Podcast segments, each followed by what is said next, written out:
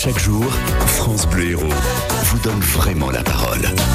Virginie Vives, donc ce magnifique chemisier couleur lilas, vous l'avez choisi, vous le portez avec plaisir et vous savez que c'est une couleur qui vous va. Je pense que je pense que la couleur me va, mais je suis dans le deuxième cas que vous venez de citer, c'est quelque chose que j'ai dû acheter peut-être avec mon premier salaire d'été, genre je devais avoir 18 ou 19 ans, et à chaque fois que je le mets, je me dis il faudrait peut-être passer à autre chose, et j'y arrive pas. Oui, mais c'est doudou, c'est le t-shirt doudou, c'est ça C'est le t-shirt doudou, effectivement. Présentez-nous votre invitée, Corinne. Corinne est à Frontignan. Bonjour Corinne. Bonjour Virginie. Merci beaucoup d'être avec nous. Vous avez 42 ans, vous êtes en reconversion professionnelle actuellement, et vous avez deux enfants. Euh, filles et garçons, 8 et 10 ans. Euh, c'est le garçon le plus grand, hein C'est bien ça. Garçon le plus grand. Euh, vous êtes quelqu'un de très actif, de très dynamique, et ça depuis toujours, même avant que d'avoir des enfants. Et vous avez vécu ce que vivent tous les parents à la première année de petite section, quand on est très très actif et qu'on récupère son gamin pendant le périsco à 17h ou 17h30. Le périsco, le périscolaire. périscolaire. Hein. C'est le temps périscolaire qui commence après 16h30, qui est la sortie officielle où, si on va à 16h30, les, les, les parents parents croisent les, les, les, professeurs qui disent il a été ceci, cela, mais si on arrive après, on, c'était comment mon chéri l'école Super voilà. Et on passe de la crèche où on nous détaillait tout bien ce qu'il avait mangé, les petits rototos qu'il avait fait, à rien du tout. Et, euh, et, vous, très très vite, vous vous dites, ça me convient pas. Exactement, oui. C'est vrai que c'est cette frustration, en fait, la sortie de la crèche où on sait tout et puis on arrive à l'école, on, on sait plus grand chose, ou en tout cas, quand on est actif, on n'est plus à la sortie de l'école, on voit pas la maîtresse. Donc il faut trouver une solution euh, qui nous convienne pour pouvoir savoir ce qui se passe à l'intérieur de l'école et puis pour euh, aussi se rendre acteur de la vie de l'école. En fait, c'était un petit peu mon idée. D'où l'idée de se rapprocher très rapidement de l'association de parents d'élèves et par la suite devenir représentant élu de parents d'élèves. Donc moi ça s'est passé en deux temps. La première année j'étais un petit peu observatrice, euh, j'ai regardé ce qui se passait, j'ai essayé d'aller à la pêche aux infos. Et puis la deuxième année j'ai décidé de m'engager euh, tout simplement parce que ce qui était euh, bon pour mon enfant était bon pour les autres et j'avais envie d'investir ce temps et ces informations que je recevais en tant que parent d'élève, bah, l'envie de les diffuser parce que tout le monde n'a pas le temps, tout le monde n'a pas envie, tout le monde n'a pas les clés, tout le monde n'a pas les mots. Donc voilà, moi j'ai vrai que j'étais un petit peu plus euh, fragile à la crépière et peut-être plus à l'aise sur les comptes rendus de réunion. Donc j'ai mis mes compétences au service du collectif. Il faut expliquer que justement, euh, quand on est membre d'une association, la vôtre s'appelle Maximum, c'est une association loi 1901. Euh, il y a deux engagements. Il y a l'engagement électif, des représentants de parents d'élèves. Donc euh, tu assistes à des réunions, tu fais le lien entre le corps professoral et, euh, et, et, les, parents d'élèves, tu fais les mails, tu fais les choses comme ça. il y a aussi l'engagement associatif, d'où la crêpière, parce qu'il y a le côté, on organise des vides-greniers. Le week-end dernier, ils ont organisé par exemple un grand vide-grenier euh, pour récolter des sous, pour faire des, pour, pour, euh, faire des choses pour l'école, pour voilà pour. Et là, il faut faire des crêpes et des cakes. Et là, il faut faire des crêpes, des, des, des cakes. Ça fait, ça permet de faire aussi des sorties scolaires, etc. Euh, moi, ce qui m'intéresse, j'avoue, c'est le côté, c'est ce que vous avez dit. Je trouve ça très très intéressant. C'est le côté, bah, il faut savoir. J'ai pu et il faut savoir. Et, euh, et je disais en préparant l'émission à Corinne, il y a le parent, moi j'ai vécu ça, il y a le côté, bon ben, j'accepte de plus avoir les infos et je lâche. Et il y a le côté, ben moi j'ai besoin d'avoir l'info et donc je vais aller la chercher. Et c'est ce que je trouve très intéressant. Et du coup, j'avais envie que vous, me, vous nous fassiez petite euh, souris, le chevalier Éon. Euh, mais du coup, comment ça se passe? Parce que vous avez accès à des trucs. Euh, vous, vous parlez par exemple aux maîtresses, vous les voyez euh, sans les élèves, donc vous les voyez dans des réunions. Comment elles sont? Comment elles parlent de nous? Comment ça se passe en fait? On les voit surtout en conseil d'école. On peut les voir aussi. On a, c'est vrai qu'on a une relation peut-être un petit peu plus privilégiés puisque on peut les attraper à la sortie de l'école comme tout parent. Hein. Mais c'est vrai que là, on va être sur des discours qui vont pas porter sur notre enfant, mais qui vont porter sur le collectif, sur la classe, sur l'école, sur le portail qui ferme pas, sur euh, sur voilà, sur plein de choses. Et du coup, vous découvrez vraiment qui est. Je dis elle, c'est pas bien parce qu'il y a des maîtres. Qui ils sont tous ces instituteurs et ces institutrices? Oui, en effet, on les voit peut-être de plus près et on a peut-être un, laps de temps plus euh, plus plus long oui. Euh, qu'un parent lambda. Mais c'est vrai que toutes ces infos qu'on glane, eh ben c'est au service des autres. Donc euh, c'est, enfin c'est ça, c'est le côté engagement en fait. On fait jamais ça pour soi. on est guidé d'abord par euh, ben, qu'est-ce qui se passe dans la vie de mes enfants, comment ça se passe à l'école, comment ça marche, comment, euh, pourquoi il y a deux tours à la cantine et qu'il n'y en a pas qu'un, pourquoi mon enfant est au premier service et pas au second. Voilà, toutes ces questions que se posent tout un chacun, bah voilà, on peut les rediffuser aux autres. Donc oui, on a une relation un petit peu plus privilégiée, mais ça s'arrête là, ça va pas plus loin en fait. Oui, on, se retient quand même un peu de pas poser que tout le temps des questions sur son gamin, non?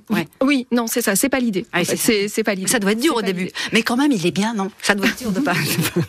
Après, il y a des temps privilégiés pour ça. Ah, Alors, je, je, veux juste partager moi aussi une expérience personnelle pour avoir été euh, effectivement euh, au, au, bureau, au conseil d'école pendant toute la scolarité. Ah, c'est vrai, vous étiez aussi de mon fiston.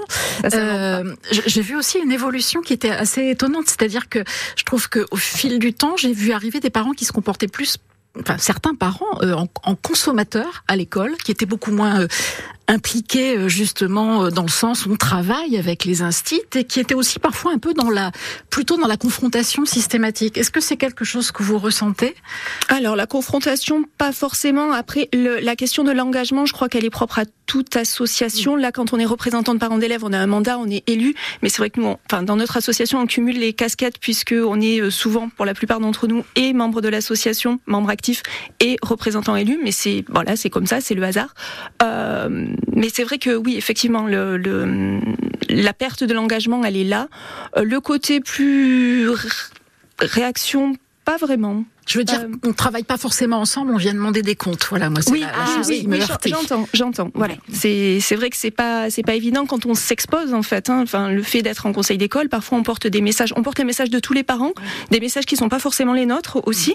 Et c'est vrai que c'est pas toujours évident d'expliquer un point de vue qui n'est pas le nôtre. Et donc on s'expose aussi, on s'expose bah, comme comme euh, c'est comme en entreprise finalement. Quand on porte une voix qui est pas forcément la nôtre, on s'expose aussi à recevoir des des, des critiques, des, euh, des informations qui et dans les deux sens, je suppose. Ça va dans les deux sens, voilà. Mais c'est le jeu du parent d'élève en fait. Donc normalement, quand on s'est embarqué dans cette euh, dans cette direction, on, on l'accepte. C'est pas toujours évident, effectivement, mais c'est euh, voilà, c'est le propre, je pense, du parent d'élève. C'est c'est se mettre au service d'eux. Donc on, on, y va euh, pour être la petite souris, peut-être un petit peu, mais c'est quand même au service d'eux et c'est au service du collectif. Ouais. Ça vous prend combien de temps? Parce que moi, j'ai l'impression que vous êtes quelqu'un de très actif. C'est prenant.